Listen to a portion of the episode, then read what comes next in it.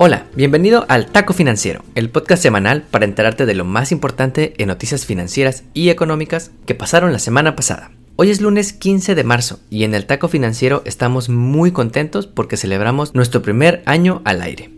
Cuando decidimos lanzar este podcast no sabíamos cuánto tiempo íbamos a seguir compartiendo esto contigo, preparando nuestros bullets, grabando, editando, entrevistando a paisanos que son unos chingones, haciendo posts en redes sociales, pero cuando te gusta lo que haces, el tiempo se pasa volando y estar contigo cada semana es un verdadero placer. Y para iniciar este segundo año contigo, te traemos el mejor episodio de todos. Como primer taco, por fin se pasa el paquete de estímulos del presidente Biden, y te traigo, más allá de los grandes números que ya te hemos platicado, qué implica esto para el bolsillo de una familia típica, para que empieces a sacar la calculadora. Como segundo taco, si crees que al final de la pandemia compraremos todo desde la app de Amazon, Target nos demuestra que lo de hoy son las compras multicanal, que seguro has hecho y ni te has dado cuenta. La próxima vez que vayas al Target pensarás en esto. Antes de comenzar, la semana pasada entrevistamos a Irene Kelly, de la Fundación Women Economic Ventures en California, y la próxima semana nos toca a nosotros. El martes 23 daremos una plática sobre cómo separar tus finanzas personales de las de tu negocio. Te dejamos el link en las notas del episodio para que te registres. Va a estar buenísimo. Sobre la pandemia, nos seguimos contagiando de COVID en el mundo, subiendo peligrosamente arriba de los 400.000 casos diarios, principalmente en países europeos y Brasil, que la anda pasando muy mal. Aquí en los United andamos ya por debajo de los 60.000 y esperemos que no suba porque varios estados ya andan relajando las medidas de prevención. En las vacunas, a nivel global, ya andamos vacunando a cerca de 6 millones de personas al día y llevamos ya más de 350 millones de personas con al menos una vacuna. Si bien esto es un chingo, casi todo es en economías avanzadas, como Estados Unidos que ya pasó los 100 millones de vacunados. El presidente Biden dijo que para mayo 1 todos los adultos seremos elegibles para recibir la vacuna pero aún falta mucho por hacer en países en Latinoamérica y ojalá pronto todos tengamos acceso. Hablando de las vacunas, una de las cosas que te platicamos en nuestros pronósticos para el año fue que los gobiernos iban a preocuparse primero por su población y luego por los demás. Y recientemente es lo que hemos visto. A inicios de marzo, Italia y la Unión Europea bloquearon un cargamento de 250.000 vacunas de AstraZeneca que iban para Australia. Y es que en Europa varios países están viendo rebrotes y les falta vacunar a gran parte de la población. Así como el año pasado vimos más de 130 restricciones a la exportación de equipos de protección médico como cubrebocas, ahora es el turno de las vacunas. Ahora sí, comencemos con el episodio.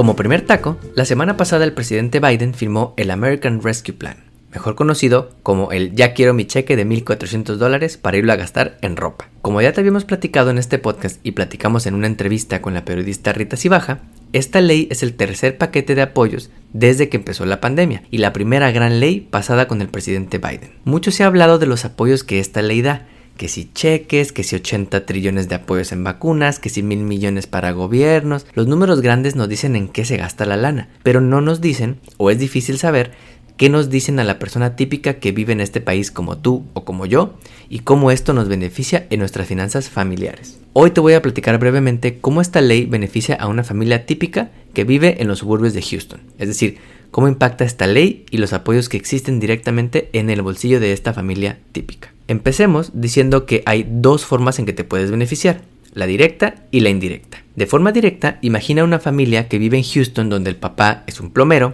que gana como contratista, es decir, por 10.99, y la mamá trabajaba como empleada en un restaurante, pero perdió su empleo por la pandemia, así que ahora está recibiendo su seguro por desempleo. Ella nació aquí y tiene seguro social, y él vino de México y no tiene seguro, por lo que trabaja con un ITIN. Tienen dos hijos en primaria o elementary school y un perro porque no les gustan los gatos, porque los gatos son malignos. Tienen una casa que sacaron con un préstamo hipotecario y que cada mes van pagando. Esta familia, gracias al cheque de 1.400 por persona, va a recibir 5.600 dólares en un cheque de estímulo para ayudarles a cubrir los gastos del hogar. Además, suponiendo que la mamá no logra regresar a trabajar, la familia va a recibir de aquí a inicios de septiembre 300 dólares semanales del gobierno federal, es decir, 1.200 dólares al mes adicionales a lo que ya recibe del gobierno de Texas. Tercero, a la hora de que hagan sus impuestos, la familia va a recibir un crédito de 3.000 dólares por cada niño, o sea, 6.000 dólares en total cuando antes habrían recibido solamente 4 mil dólares en total por sus chamacos. Cuarto, si el papá es elegible, puede pedir un préstamo del Paycheck Protection Program por hasta 2.5 meses de ingresos mensuales, completamente perdonables por el SBA o Small Business Administration. Pon tú que ganaba al año 60 mil y por lo tanto recibe 12.500 de este préstamo, completamente perdonable si separa bien sus finanzas familiares de su negocio como contratista. Estamos hablando de que esta familia típica recibiría, gracias al paquete de estímulos de Biden, aprobado la semana pasada, cerca de 25 mil dólares en apoyos directos que les ayudan a sortear la pandemia. ¿Qué tiene que hacer esta familia para recibir estos apoyos? Ahora mismo solo esperar a recibir su cheque, hacer sus impuestos del 2020 y aplicar al préstamo del PPP o Paycheck Protection Program, que por cierto termina el 31 de marzo y se espera que se amplíe unos meses más. Ahora hablemos de los beneficios indirectos. Primero, si tenían problema para pagar la hipoteca, podrían recibir apoyos de la bolsa aprobada para ayudarle a las familias con el pago de esta hipoteca. Segundo, si las vacunas se aplican rápido, podrían regresar a sus trabajos y los niños podrían regresar a las escuelas de manera presencial, ayudando a que los ingresos del hogar aumenten. Como bien sabes, se aprobaron apoyos a las escuelas para que reabran rápido, pero de manera segura. Tercero, si los gobiernos locales reciben apoyo, pueden también crear sus propios programas para apoyar a la economía local, beneficiando potencialmente a la familia que usamos en el ejemplo. Cuarto, y esto es gracias a las leyes pasadas, si resulta que no recibieron alguno de los primeros cheques de estímulo, ya sea el de 1200 o el de 600, podrían reclamarlos en su declaración de impuestos como un crédito.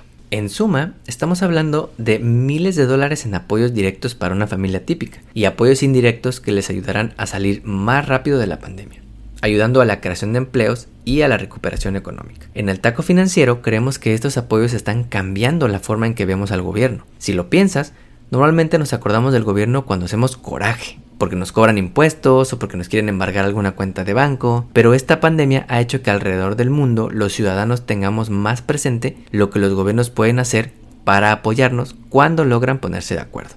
Y en economías avanzadas como Estados Unidos o Europa, los gobiernos han sacado la casta y han apoyado a su población muchísimo. Como segundo taco, la pandemia nos ha cambiado a todos la forma en que estudiamos, trabajamos y en general vivimos. Pero a pesar de que te llegue la despensa a domicilio y Amazon sea tu nuevo mejor amigo, no todas las cosas que hacíamos antes desaparecerán. Y Target nos demuestra por qué.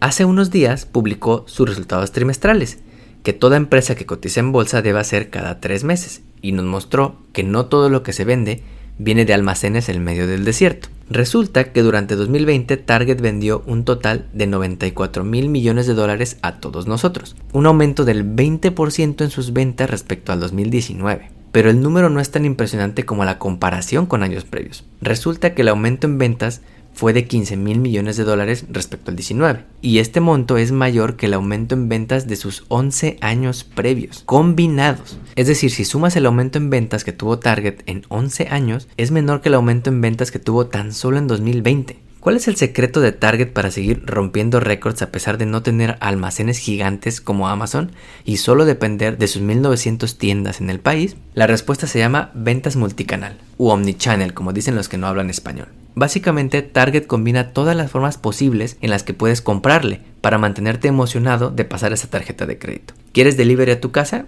Target lo tiene. ¿Quieres curbside? Target lo tiene. ¿Quieres ir a perderte esos pasillos a comprar esa cosa que definitivamente no necesitas? Target lo tiene también. El resultado es que Target logra que le compres más, porque un cliente que usa distintos canales para comprar generalmente gasta cuatro veces más que alguien que solo va al súper en persona y gasta 10 veces más que alguien que compra solamente online. Y en el caso de Amazon, la única forma es que te llegue a tu casa. Sí, tiene cosas como realidad aumentada y cositas chidas en su app, pero nada como ir a acariciar esa almohada de pluma de ganso que ya acariciaron 50 clientes antes que tú. Y en eso, empresas como Target y Walmart le siguen ganando al gigante de nuestro amigo Jeff Bezos, porque su fuerte, su fuerte es el comercio electrónico. Ok, Jeff Bezos tiene a Whole Foods que compró en 2017, pero a Whole Foods vas a comprar la leche de avena orgánica cultivada en los Himalayas y cosechada con música clásica, no las mil cosas no comestibles que hay en el Target o el Walmart. En el taco financiero creemos que el retail o las ventas al menudeo cambiarán como resultado de la pandemia. Las empresas van a querer ofrecerte múltiples canales para que les compres productos, ya sea online, curbside o en persona, y esto les ayuda a retenerte más como cliente y se normalizará el uso de la tecnología para lograrlo. Y Target está mejor posicionado que Amazon para esto. Resumiendo el menú de hoy, el paquete de estímulos firmado por Biden esta semana ofrece miles de dólares en apoyos a familias de ingresos bajos y medios, tanto en apoyos directos como indirectos, y está cambiando la forma en que vemos al gobierno. Target nos demuestra que el retail en persona no está muerto, y que lo de hoy son las ventas multicanal, donde está mejor posicionado que el gigante del comercio electrónico Amazon. Como taco de pilón, ya te hablamos de Ellen Ochoa y de Dolores Huerta, y en el mes de la historia de la mujer, hoy te queremos platicar sobre una hispana que la ha hecho en grande en el gobierno, particularmente en lo más alto para un abogado, la Suprema Corte de Justicia. Hoy te platicamos sobre Sonia Sotomayor. Nacida en 1954 en el estado de Nueva York, Sonia creció en una comunidad puertorriqueña católica y a los 9 años perdió a su mamá. Creció con muchos retos, pero Sonia siempre tuvo sus sueños claros cuando cuenta que desde los 10 años ella sabía que quería ir a la universidad y convertirse en una abogada. Le echó tantas ganas que recibió una beca para ir a la Universidad de Princeton y después se fue a estudiar a la Universidad de Yale. Luego de trabajar en el sector privado, Sonia empezó su carrera como juez en 1991, llegando en 2009 al lugar más alto al ser nominada por nuestro amigo Barack Obama para la Suprema Corte y convertirse en la primera mujer hispana en tan alto puesto. No olvides suscribirte a nuestro podcast donde quiera que lo escuches y ponerle 5 estrellas. Nos ayudas muchísimo. Recuerda que estamos en Facebook, Instagram y Twitter como arroba taco financiero. Nos vemos la próxima semana.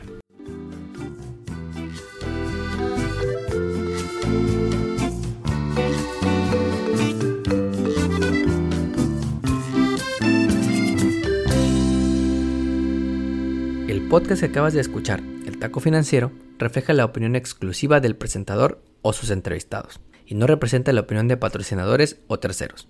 El podcast tiene el objetivo exclusivo de informar y no busca promocionar la compra de acciones de empresas en específico. Tampoco es un reporte de investigación y no representa consejo legal o financiero.